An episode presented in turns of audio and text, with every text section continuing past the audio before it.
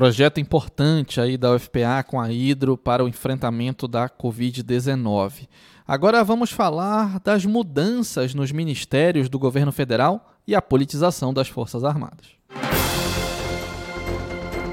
CBN Conexão Brasília com Rômulo Pinheiro.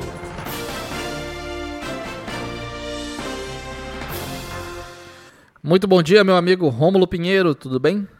Muito bom dia, meu amigo Israel. Um abraço a todos os ouvintes da Rádio CBN Amazônia Belém.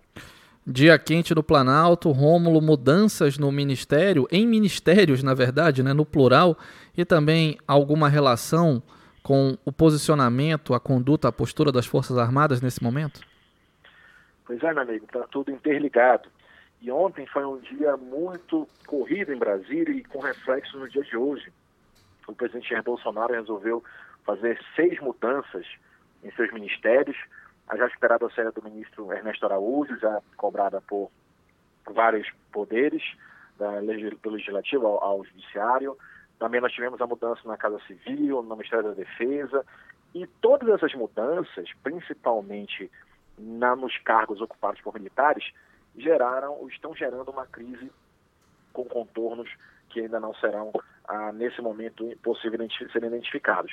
Veja, Israel, que ah, hoje, na data de hoje, inclusive, os comandantes do Exército, da Marinha e da, da Força Aérea, ou seja, da Aeronáutica, colocaram seus cargos à disposição do governo federal, tendo em vista a demissão ontem do ministro da Defesa, general Fernando Azevedo Silva. Vale lembrar, gente, que o general Fernando Azevedo Silva estava aí com um embate no governo federal, porque o presidente Jair Bolsonaro pretendia o apoio do Exército, ou das Forças Armadas, aliás, para que isso prestasse suporte à decretação do chamado Estado de Defesa. E a possibilidade dessa decretação desse Estado de Defesa seria a critério do presidente Bolsonaro para que se pudesse lidar com as questões da pandemia. Lembrando que semana passada o presidente é, perdeu uma ação no Supremo Tribunal Federal com relação à diminuição dos poderes dos, dos governadores e prefeitos no combate à pandemia. Ele, o, governo, o governo queria concentrar na esfera federal essas condutas, retiradas da esfera de governadores e prefeitos, e isso já era matéria pacificada no Supremo e não teve êxito. E o presidente gostaria que o Exército, então, as Forças Armadas, representadas pelo ministro da Defesa, dessem suporte junto à opinião pública e aos demais poderes para que esse estado de defesa fosse decretado. Lembrando a todos que o estado de defesa ele se aplica em situações excepcionais, a previsão lá do artigo 136 da Constituição, mas é somente em casos de grave e iminente instabilidade institucional e calamidades de grandes proporções na natureza. São estritamente é, essas as duas situações nas quais o estado de defesa pode ser decretado. E para quem é, se preocupa com isso, basta lembrar que as consequências da decretação desse estado de defesa implicam uma série de restrições ao direito de reunião, a sigilo de correspondência, sigilo de tele, comunicação telegráfica e telefônica, ocupação de bens e serviços públicos, ou seja, o Poder Executivo ele vai ter um, uh, uma, uma discricionariedade maior, ou seja, uma liberdade maior para atuar nessas circunstâncias. Do, do contrário, Jael, a, a, mesmo assim, mesmo com a intenção do, do, do ministro da Defesa, aliás, do presidente, através do ministro da Defesa, chancelar essa possibilidade, ah, vale lembrar que isso precisa ser chancelado pelo Congresso Nacional. O estado de defesa é um decreto presidencial que precisa da chancela do Congresso. Não se sabe até o momento se ele teria essa condição, mas a ideia das Forças Armadas era exatamente fazer a pressão na opinião pública para decretar esse estado de exceção, no caso aqui, o estado de defesa. Isso desagradou o ministro, em outras questões já tinha desagradado o ministro, e o ministro foi não concordou com essa posição e foi demitido na data de ontem, com isso levando a, a, o abandono dos cargos, ou seja, colocar à disposição os cargos dos chefes das Forças Armadas que são subordinados ao ministro da Defesa. Lembrando que isso é uma crise que vem muito próxima de uma data simbólica para os militares, amanhã faz 57 anos do golpe militar de 1964. E a gente sabe que essa data é uma data que sensibiliza bastante as Forças Armadas e, neste exato momento, há essa preocupação com os rumos que essa crise deve tomar. Inclusive, o Supremo Tribunal Federal é, através do seu presidente, é, solicitou uma, uma, uma audiência com o ministro Azevedo e esse confirmou que não haveria nenhum risco de atentado à democracia por parte das Forças Armadas, ainda que esse fosse o desejo do presidente da República. Ainda assim, ainda o Supremo Tribunal Federal ainda demonstra uma certa preocupação, porque a Advocacia Geral da União também sofreu mudanças. O, o, o advogado-geral da União, José Levi, tinha um ótimo trânsito no Supremo Tribunal Federal, foi retirado do cargo para a volta do ex-ministro da Justiça, que também foi modificado, André Mendonça reassumiu a AGU. E esse caso do, do, da AGU demonstra muito bem essa crise, porque na ação declaratória de constitucionalidade, em que ia se discutir a questão dos prefeitos e governadores, se eles tinham poder ou não, já era uma decisão que já estava tomada pelo Supremo. E o chefe da AGU se recusou a assinar a petição. O próprio presidente assinou.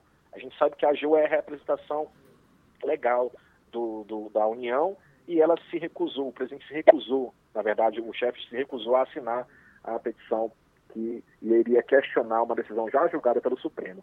E isso levou também a uma crise, houve uma troca junto com essas demais trocas, também no comando da AGU volta o, ministro, ex-ministro André Mendonça, que estava no Ministério da Justiça.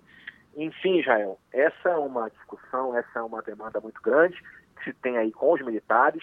O governo resolveu abrir espaço para o Centrão. Os militares estão descontentes com toda a situação e durante o dia de hoje novos embates serão ainda lançados aqui a público e o Supremo está sempre acompanhando essas questões de olho aí eventuais riscos e ataques à democracia. Rômulo, o presidente da República Jair Bolsonaro, é, no período de eleição e também ah, nesse pouco mais de dois anos do seu mandato, sempre buscou né, reafirmar sua condição de militar, né, como capitão, é, colocando generais em postos chaves é, do, dos cargos do governo federal, né? Inclusive, recentemente tínhamos o ministro da Saúde, Pazuello, que também era general, entre outros. A gente vai ter agora o Luna e Silva assumindo a Petrobras. É, com essa saída do ministro da Defesa, Azevedo Silva, e também com os comandantes do Exército, Aeronáutica e Marinha colocando os cargos à disposição. A gente nota nas Forças Armadas que eles não pactuam mais ou eles mostram uma recusa ou insatisfação à gestão do presidente Bolsonaro? Sim, meu caro Jean, sim. A tendência é essa como uma corporação, né? dentro da corporação. É lógico que alguns membros ainda serão fiéis ao presidente Bolsonaro, como por exemplo, o, o general Nuno Silva, o general Pazuello que saiu, mas a corporação em si, ela já não, já não está compactuando mais com esse tipo de desgoverno que o presidente vem aplicando. Note, Jael, que desde o início do governo há um embate entre a ala militar do governo e a ala ideológica capitaneada pelo guru, filósofo Olavo de Carvalho e os filhos do presidente. Sempre houve esse embate nos destinos do governo, um atacando um outro. E essa ala ideológica perdeu força em razão da questão do, avanço das mortes da pandemia, essa, essa, essa, esse discurso acabou é, perdendo força, e a ala militar descontente também porque o avanço do, dos acordos do governo com o chamado Centrão para garantir essa base, para evitar eventual impeachment no Congresso. O presidente teve que fazer os acordos, que ele mencionou várias vezes que não faria. Inclusive, o general Heleno, na campanha eleitoral, falou claramente que o mal de todo o governo era fazer acordo com os membros do Centrão e estamos aí vendo o presidente Bolsonaro de braços dados com o Centrão. Inclusive nomeou para a Secretaria de, Secretaria de Governo a deputada Flávia Arruda, do PL do DF, esposa do ex-governador aqui do DF, é, é, Arruda, né, do governador Arruda aqui do DF, envolvido com corrupção, e uma série de outras questões que a gente vem já conheceu no passado. Então, o, o, presidente Bolsonaro está de braços dados com o Centrão. O problema é que o Centrão não se compra, o Centrão geralmente se aluga e o preço é muito alto. Vamos saber até quando essa aliança vai ser mantida. Rômulo Pinheiro, Conexão Brasília, toda terça-feira aqui no Boletim Amazônia. Muito obrigado, meu amigo. Muito obrigado, um abraço a todos e até a próxima terça-feira. 11 horas 20 minutos, um rápido intervalo. No próximo bloco, Gestão Empresarial com Valfredo de Farias. Boletim Amazônia.